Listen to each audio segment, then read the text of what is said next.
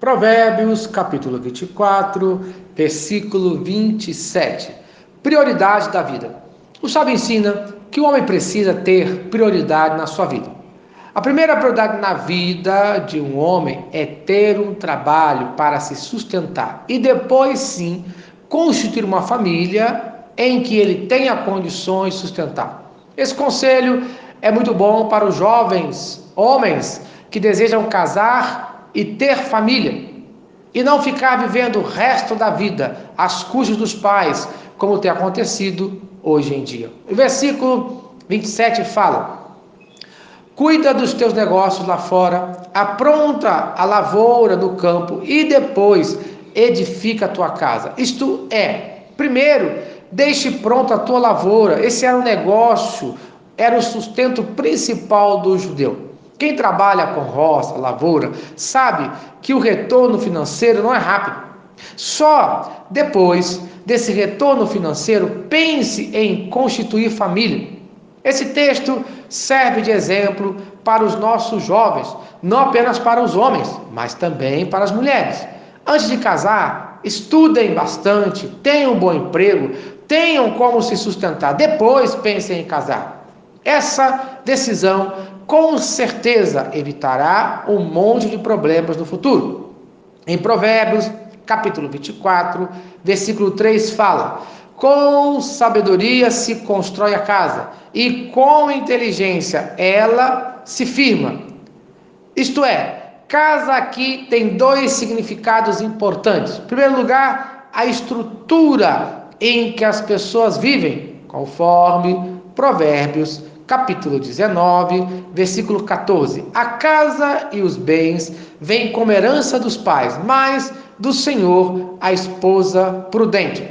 Isto é, como a grande maioria das pessoas não recebem herança, então é melhor trabalhar.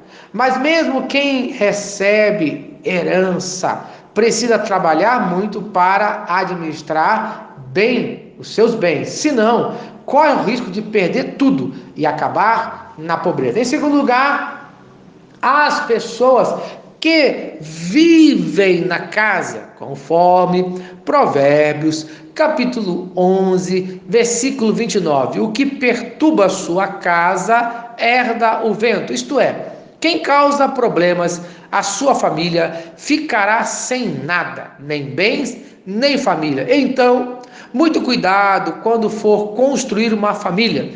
Não pense só na questão financeira, de como construir uma família. Não pense apenas na questão material, mas pense principalmente no espiritual. Muitos jovens crentes se preocupam muito com a parte material, estudam, trabalham, fazem investimentos, mas se esquecem do principal, se esquecem de Deus. Pior do que não ter dinheiro para casar é não ter Deus no teu casamento, na sua família. Volte novamente a Provérbios, capítulo 19, versículo 14, parte B mas do Senhor a esposa prudente.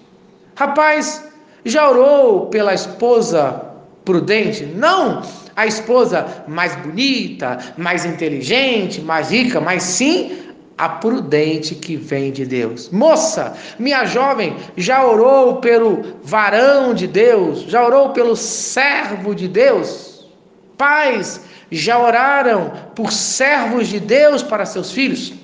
Antes de sermos bem-sucedidos aqui na terra, precisamos ser bem-sucedidos no céu, diante do nosso Pai. É o que eu clamo por você hoje, no nome de Jesus. Amém.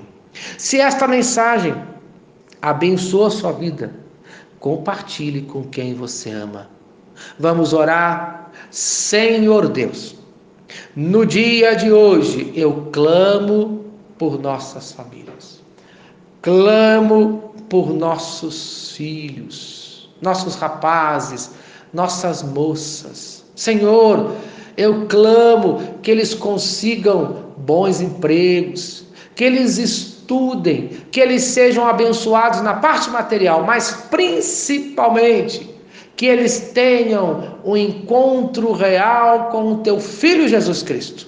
E é no nome do teu filho nesse dia que eu te peço e te agradeço para hoje e todo sempre. Amém. Eu sou o pastor Eloy, sou o pastor da Primeira Igreja Batista em São Miguel Paulista, localizada na rua Arlindo Colasso, número 85, no centro de São Miguel Paulista, São Paulo. E lembre-se, Deus no controle sempre.